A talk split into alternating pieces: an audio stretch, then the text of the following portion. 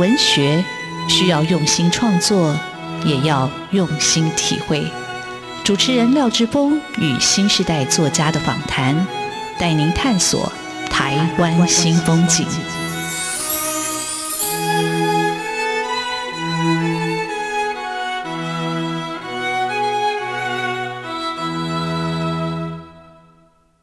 台湾新风景，我是主持人廖志峰。台湾新风景，台湾新风景，让我们认识台湾新时代的作家，看见台湾文学的新风貌。我们的岛故事依然继续书写。各位听众朋友，大家好，今天为各位听众朋友邀请到的来宾非常的特别，他是蔡诗平啊。诗萍兄对我来说，他就像是一个山一样的名字啊，叫他其实很年轻，大我只有六岁，可是他。当过杂志总编辑，当过晚报的总主笔，他也主持过电台跟电视啊、呃，电台现在还是主持啊。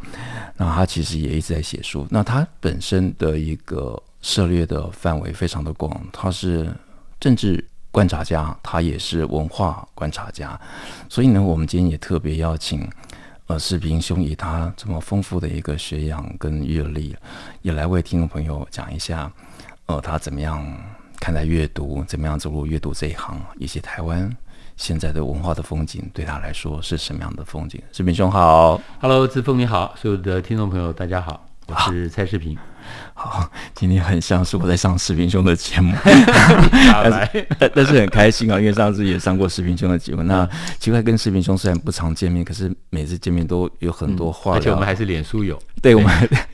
也不晓得有这么哪来这么多话。脸书友上面就会互相的亏一下，互相的聊一下哈。特别是这一段时间，因为余英时先生过世，是，所以我这个脸上。也有感受到这个志峰的难过，所以我们有时候在脸书上还会还会聊一聊我们对于先生的一些想法。是，那天还好，那天也在录节目，还好我是下完节目才确认那个消息，嗯、不然我再不晓得怎么样进行那个节目。嗯、好，不过因为今天呃视频兄第一次上我的节目，所以想先请视频兄跟听众朋友介绍一下你自己。好，大家好哈，我是我都说我现在是花甲美魔男哈，你晓得就表示我已经过了六十了，一九五八年嘛哈，一九五八年出生的，我这个时代大概是很典型的，就是四年级的后半段跟五年级的前半段的交汇。那我们那个年代呢，电视是大概在我们小学以后了哈才出现的，所以我的确我们这个时代是透过阅读哈，然后来慢慢的认识自己，认识这个世界的。啊，那电视出来以后，当然它有一些有一些影响，可是因为我们是早期的那个电视的儿童，所以像歌仔戏啦、哈这个布袋戏啦，在那个年代里面，其实还是我们成长的一个很重要的养分。呃，大众文化虽然借着电视也普及了，可是它毕竟没有像后来哈那么样子的呃更多样、更光怪陆离。所以我想，相对来说，我们是一个比较简单的时代哈，简单的时代。这个简单的时代使得我们在认识世界的时候。比较单纯，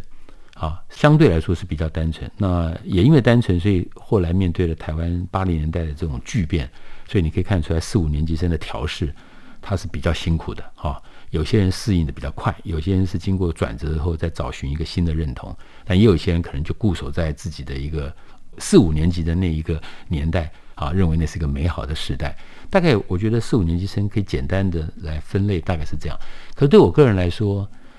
运气算不错哈，因为我父亲对我的教育是，只要你肯读书，他就不管你。所以我那时候呢，只要拿了书看，他就不管我。那既然拿了书看，哈，那我就是要看什么书，他其实也不是那么清楚我在看什么。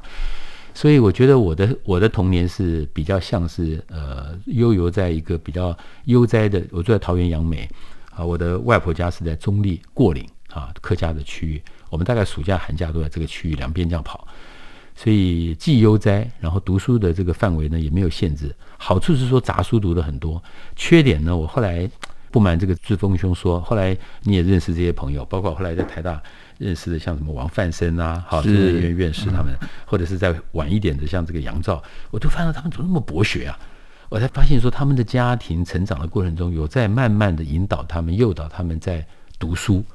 可是你想，像我们这种，就是爸爸妈妈其实也不知道你在读什么，也不知道怎么诱导你，所以我们就是读的杂，乱七八糟的读。所以优点就是现在变成一个呃，比如说哈广义的一个文字工作者的时候，这个好处就出来了。可是优点呢是的确，我们必须承认，在某一个很多领域里面，我们都没有办法钻到像我仰慕的一些同辈的朋友那样，大概就是这样。那但是我觉得视频兄客气了，视频兄其实你看他不管在写评论，他除了自己的一个观点以外，他还是旁征博引，他有把很多他已经阅读过的书典籍或者一些谈话，他变成内化成他的一个文字的那个底蕴。那世平兄，我很好奇，你小时候开始读书，哪一些书对你来说是你印象深刻的，或者那会让你呃对文学有了一些向往跟期待的？我小学的时候到台北来，都跑到重庆南路。我印象很深刻，那时候不是在重庆南路有一个叫什么东方出版社，出版社对不对？它里面有一套那种什么亚森罗平啊，很多就是那种那种什么推理，就是文字，它是改过的，改过的。还有福尔摩斯，对，福尔摩斯，或者是改过的那个青少年版的世界文学名著。是我常常就坐在那个那个东方文库的那个那个底下，就这样翻，啊，翻很久。所以所以我说，我后来保持了一个习惯，就是我大概到了高中以后。我在我父亲这本书里面有提到，就是我父亲有有一些同袍，他们都单身，所以对我非常好。他们就会让叫我说，假日的时候到台北来，然后呢就带我去看一部劳军电影，然后然后怎样呢？我就跑到那个重庆南路，又跑到这个书店里面去，然后大概走的时候他们会给我一点钱，我就会带一两本书回去。所以我我对重庆南路一直有一个很深厚的感情，这感情一直要到后来重庆南路没落了，我也是走到那里的时候，你知道，人都还是有一点点。感慨啊，对，窥探，就是觉得说，哎，那好像就是一个实体书的一个凋零的，但它却是我的童年，所以我大概阅读的比较多的还是呃西方的文学名著，然后加上一点就是国中以后，国中以后不知道怎么搞的，大概碰到一些不错的老师吧，他们就觉得会会带着你读一些这个像《古文观止》啊哈古典文学，所以我的某些底子是在那个时候打下来的。嗯，但是我觉得就是，嗯、其实就是一个很好的一个开始。我小时候也是看，其实就视频兄不晓得每次看到他，觉得还是有很多话可以聊。那有一些路径其实还蛮很蛮像，蛮相似的。就我们那时候也读亚森罗平啊，啊，读读读夜光怪兽啊，读福尔摩斯，然后也读东方出版社的书。然后重庆南路我也是，我我是其实因为我是国中才去，那国中才去不是看。世界文学名著，那时候是看武侠小说。哦，我那个年代武侠小说，因为租书店其实还蛮贵的嘛哈。嗯嗯嗯，但是重庆南路那时候，其实古龙的小说，东方玉宇，或者是诸葛青云，或者是卧龙生，他是在书店里头一整排一整排的陈列。所以我一个暑假，我就是暑期辅导只有半天嘛，我下午就跑到重庆南路去看书，那也不用花钱。那因为重庆南路它的书店很多。那你常去那个企业老板会不高兴的，这小朋友又来看书看不要钱，所以我就一直换家，就是我一一整个暑假 就把重庆南路的那个书店也几乎都走遍。所以当我现在看到重庆南路的就是这样的一个没落跟一个转型，你多少还是心里还是有点对呀，就是你知道对，就是觉得很感慨，很感慨。就是你知道它是一个时代必然会过去，可是在你心里面就是留着曾经有过的那些画面嘛。所以有时候这是人的纠葛了，是。嗯，那因为五年级刚好就接在四年级的后面，所以 因为视频兄就四年级的，所以我想说，哎，我们的很多路径是很一样的啊。嗯、那视频兄，你那时候跟你伯父到台北来看电影，是在国军文艺中心看吗？还是？呃，老军电影大部分都在那个就国际文艺中心，但也有一小部分是，你知道那时候的电影院，西门町有有些电影院，它是早场是给老军电影的哦，早场哦，是，所以你要很早就上来，然后看完早场的时候，其实西门町人烟都还有一点点稀落，因为还没有开始，就是差不多那样子的味道。那。呃，这也是一个很奇特的文化了，因为过去在早期的时候，你说在那个年代，现在你当然会回头，可能会给他很多的这个党国或者军国的这种概念下去解释。可是，在那个年代，他也必须这样做，因为否则的话这些当年来到台湾这么多的军人，他到假日的时候他去哪里？他没有家，对不对？他都是没有家的，所以他大概就是用劳军电影这样子方式来让他们有一个有一个寄托。我后来在长大以后才发现，有一些军中作家啊。包括亚璇他们、洛夫，你在看他们写他们早期的时候呢，竟然都有共同的类似的例子，就是他们会从部队出去走个半小时、一小时的路径，走到台北这边，他们部队都在林口嘛，走到台北来去看老军 电影，一模一样，是。看老军电影，然后看老军电影后再找一个简单的店吃个饭，然后大家就在那边讲讲讲诗啊，讲讲什么的，就是一种特别的一种年代吧。嗯、是，好，我们这里先休息一下，待会。邀请石壁兄继续从这个特别的年代讲到他所写的书，我父亲到底在讲什么样的生命故事？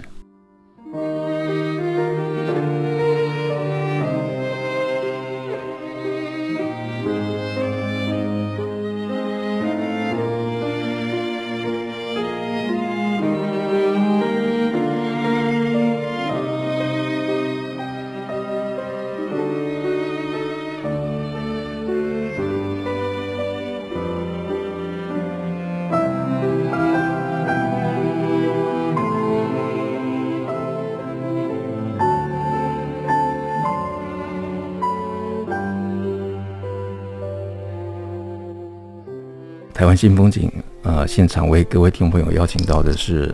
作家、文化人蔡世平。那世平兄他的守备的范围非常广，他主持节目，他写文章，那他也一直在阅读。那我是有一次，呃，我们是脸书上的连友，有一次看到世平兄开始写起了八二三炮战的故事，然后那个故事就停不下来啊，就开始就从八二三炮战的回顾反思，然后一直写到他父亲的故事，然后没多久就有了一本书出来，啊，这本书叫《我父亲》。好，那我们就请世平兄来谈谈这本书在讲什么故事。好，其实也是我不晓得，我我我在想，我一直很不希望大家把它当成是我写我父亲，然后有以后有了我们这个家族的这个故事，所以我就采用了一个方式，就是说，我都一直跟大家讲是文学的笔法，不是一个纪实的笔法，所以里面有非常多的是一种想象的部分啊。比如说，我写到我我父亲跟我母亲当年在新丰，就是现在的这个新丰叫新庄子。不是现在的新庄，叫做现在的新丰，新竹的新丰那边有一个叫新庄子，在那边认识的时候，我就描写描描摹说，我父亲当时二十二十快三十岁了，然后我妈妈十八岁，然后他们俩在那边认识，认识以后呢，我父亲没有钱嘛，就个兵啊，是他同袍，就是每次都凑一点钱给他，然后呢，他就晚上把那个军服，就做一套军服，就把他把他压在那个床底下，用水喷一喷，早上起来的时候就压得平平的。晚上就穿着军服去约我妈妈，我就模拟说他们在那个海边，新丰的海边慢慢散步。那我母亲可能会问他说：“那我们现在去哪里？”我父亲就说：“不知道哎。”那也许他们就这样啊、那那我们就走吧。然后就顺着那个路这样一直走，一直走，一直走。我说：“你可以想见嘛，一个大兵没有钱哈，然后什么未来也不知道。一个呃小学毕业的我母亲十八岁，虽然是十八姑娘一朵花。”可是呢，人生也是茫茫然啊，在一个文具店打工啊，当一个那个店员，就是非常平凡的一对男女，他们就这样走着走着，可是他们知道他们在恋爱了啊，正因为他们有了这个恋爱，所以慢慢慢走下去，才有了婚姻，有了我，有了我后来的弟妹，有了我们后来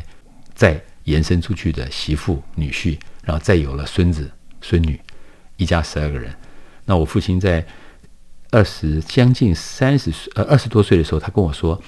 他在新埔义民庙，在那个地方扎营过。晚上的时候，站在那个那个那个庙门前面，长官在里面休息睡觉，那个兵就在那边扎营，他们轮流站岗。他有一天跟我讲说，啊，那时候晚上在那边站的时候，那个有人在哭，因为兵在哭嘛，想家。他说他就在那边站在那边看着天空的星星，然后就没讲完了，就讲就讲完了。我还想说，因为我爸爸不是洛夫啊，我爸爸也不是雅璇，也不是余光中，他当然不可能写诗。可是，一个二十多岁的流亡到台湾来的大兵，看着满天星星的时候，他内心里面一定会想着大陆的家嘛，也会想着说到底未来怎样。可是他九十几岁的生日的时候，我们十二个人，一家十二个人围在一张桌子上帮他过生日，他在。二十几岁的时候，站在那个义民庙的庙前面站卫兵的时候，他不可能想象七十年后啊，七十几年后，一大家子人跟他讲说：“爸爸生日快乐，爷爷生日快乐。”所以，我其实是要写的是一个大兵被命运推挤着来到台湾。有些人相信说那个时候讲的嘛，一年反攻，两年扫荡，三年准备什么什么什么的，然后最后跟着伟人去反攻大陆了。可我父亲是来台湾快十年的时候，他碰到我妈妈。他就想要在这里安身立命了，然后他的长官说：“你如果这样，你就没办法再升迁了，因为你就等于在台湾待下来了。”我爸说：“没关系。”那多年以后，他的很多同袍当了什么上校的啊什么的哈，到我们家来都单身，看我们家几个小毛头在跑跑去的时候，常常就摸摸我的头。我都记得一个伯伯摸我的头的时候就说：“啊，还是你爸爸对，还是你爸爸好。”我再大以后一点以后再回想，才觉得说：“天哪！”我爸爸一个人漂洋过海的时候，他也不知道他的命运会在这个亚热带岛屿在这里定下来。然后有一天，我妈妈会跟我讲说：“那个我妈叫我小平嘛，说小平啊，我和你爸爸已经在老家那边杨梅那边看了一块墓地啊，将来如果火化以后，灵骨塔那个骨灰就放在那边，离我们家很近。然后呢，那个我们要去扫墓也很容易。可是你你知道吗？就是我在描述这些故事的时候，我就在想说。”谁会知道七十年后命运会怎样？可是七十几年以后，我父亲九十岁了，他的人、他的妻子、他的家人就在台湾。所以我其实是想透过我父亲来传递一个大的时代。也许你没有办法，你被迫要流亡，可是你的小范围的选择里面，你可以选择你要不要结婚，你可以选择要不要小孩，你可以选择要不要在台湾安身立命，你可以选择当老兵回家探亲了以后，你是选择回去还是留在台湾，把你当成你的故乡。我其实是要写这个，是，呃，我一定会特别请士笔兄来谈这本书，是因为，呃，我我国中的时候念大直国中，然后其实。我的同学都是眷村的子弟，那我是刚好住剑潭，但是我们剑潭没有国中，那变成我必须跨区来读，那那也是我人生第一次有了不同的一个生活。成长背景的同学跟同伴，那我后来当然就离开了国中阶段，我就离开了这一区。那我经常想到底他们的一个生活世界跟我们到底同根异在哪里？那看到视频兄的书，呃，其实勾起我很多的回忆。看到那个眷村，那如何慢慢的消失，或慢慢的变成改建。嗯、那视频兄刚才讲的那个新风新庄子。刚好有一阵子，我工作范围也在新竹，所以你讲新浦一民庙，你讲新丰，你讲湖口，你讲北埔，对我来说都很亲切。所以我看视频中的这个书写，我就觉得很温暖，它勾起我很多回忆。那我想就是一个文学的一个笔法，因为视频兄里头并没有放到太强烈的一个情绪上的一个描述，它反而是淡淡的、抒情的，好像用一种远距离的、用一种回视的方式在写。他父亲当年那样一个年轻的一个嗯军人来到这个岛，然后在这边落地生根，那甚至后来也没有再回去了。对对，他也没有再回去了。对，我看这个就会觉得，哎，这个文字很明亮。那我那时候在脸书上看到视频兄这本书的文章的时候，我想，哎，里头还有照片，但这本书陈述的时候，视频兄并没有特别放照片哦。那视频兄可以跟我们讲一下为什么？大概是这样的一个考虑。好，这个呃。志峰跟我一样，都是老世代的文字阅读的年代了哈。那文字有一种非常独特的魅力。我以前常有时去演讲的时候讲到，因为我去年写了一本张爱玲，所以我以前有时候演讲的时候，我会我会举说文字跟影像的差别。我记得那时候许鞍华导演他来台湾的时候，我还跟他讲过我这个这个感触。他当时拍了一部张爱玲的这个《倾城之恋》，他呢最后结尾的时候呢，就是《倾城之恋》最后结尾就是那个那个白流苏。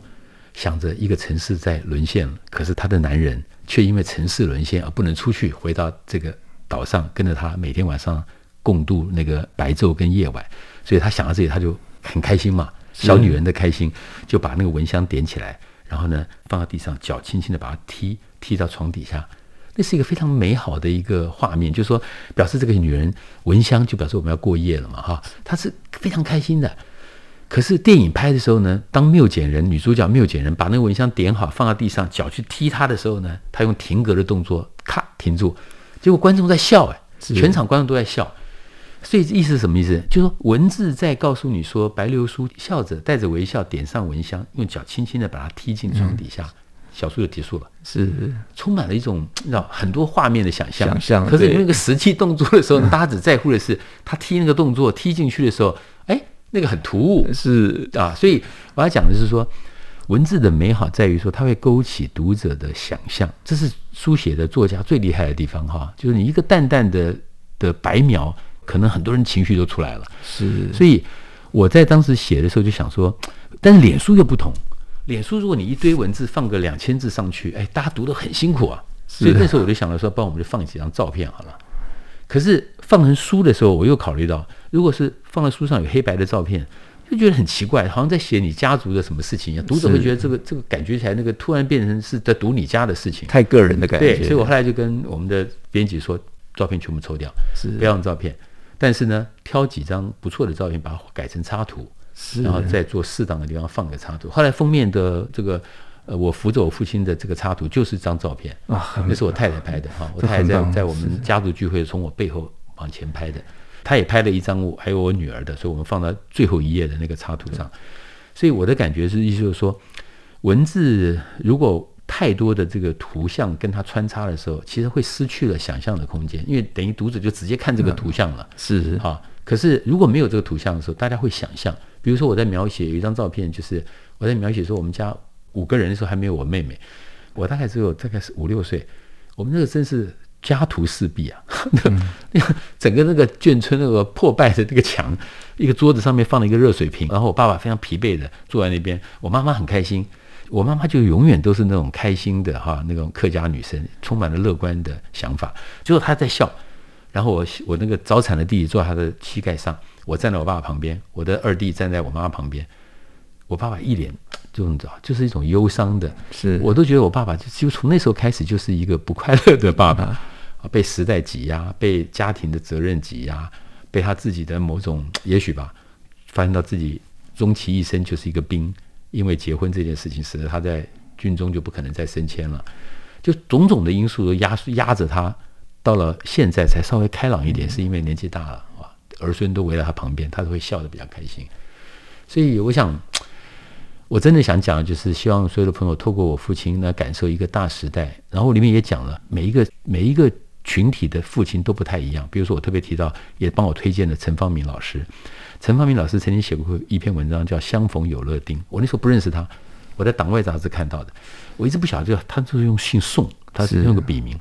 他写说他父亲呢，日治时代的时候他在日本留学，后来台湾光复以后，他长大的过程，因为陈方明是写现代诗嘛，早期谈现代诗什么的。他党外是在九零八零年代以后到了美国读书，他才开始接触到，才慢慢改变的。他说他以前都不懂他父亲，沉闷寡言。听日本歌，每次都听那个《相逢有乐町》。可是他等到他很多年以后，他了解这一段啊，父亲也走了。他在东京街头，突然走着走着听到《相逢有乐町》，他就当场就哭了。所以，我因为这个故事在一篇文章里面讲说，每一个人的父亲都有一个父亲的群像。本省的父亲那个年代有一个沉默，外省的父亲有一个沉默。那个年代基本上是一个压抑的年代啊，管控的年代，不快乐的年代嘛。嗯，好，我们这里先休息一下，待会再请士兵兄为我们继续分享这本书的精彩故事。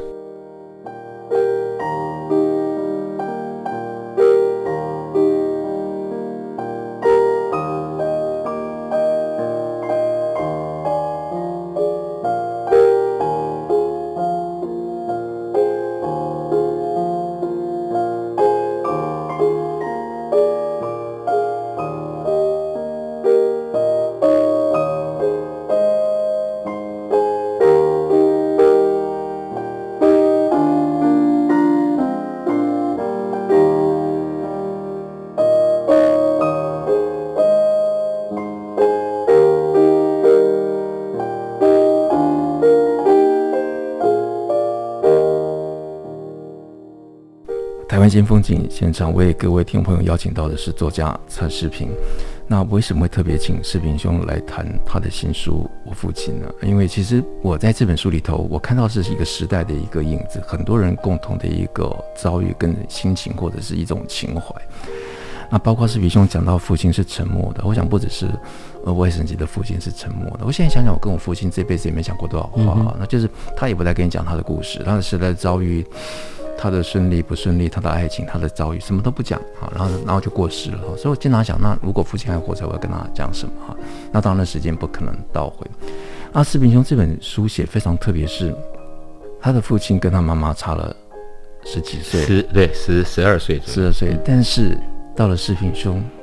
他自己有了自己的家庭，他跟他妻子也差了，我跟我太太差快十七岁，所以世平兄就写到他。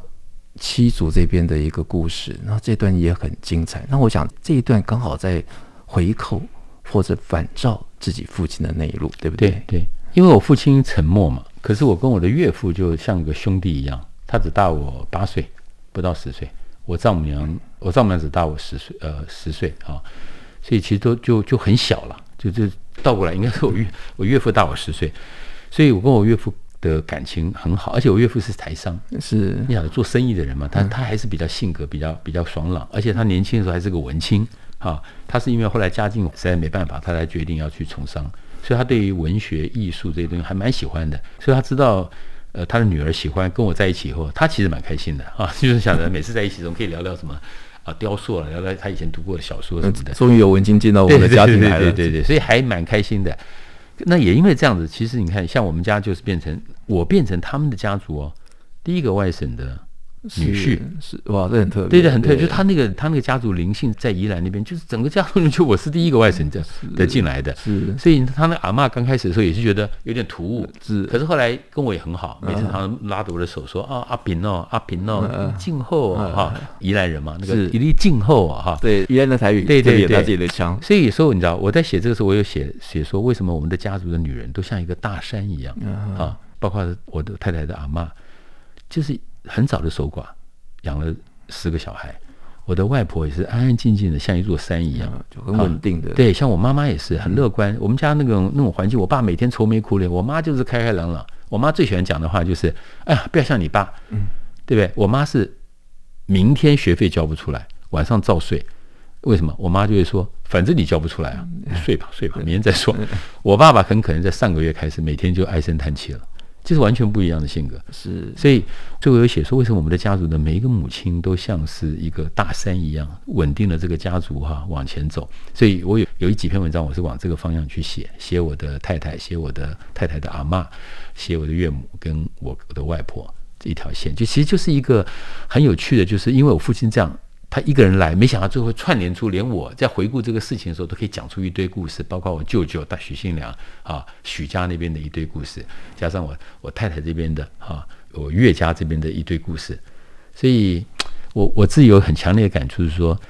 婚姻爱情这件事情，婚姻这件事情，它是穿透非常强的，它穿透了意识形态，穿透了宗教啊，或者穿透了家族的恩怨，罗密欧与朱丽叶，对不对？是这种穿透性是非常强的。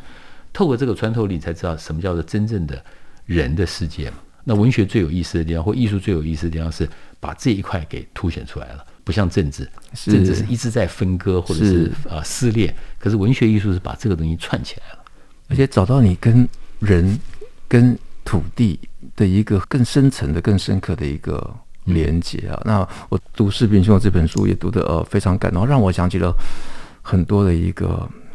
朋友，然后世代就这样子过去了。嗯、那今天因为时间的关系，也没办法让士兵兄聊太多。那士兵兄他除了写我父亲，但是他也写了《金瓶梅》，他也写了《红楼心计》跟《金瓶本色》。我看着觉得哇塞，太精彩了！就是一个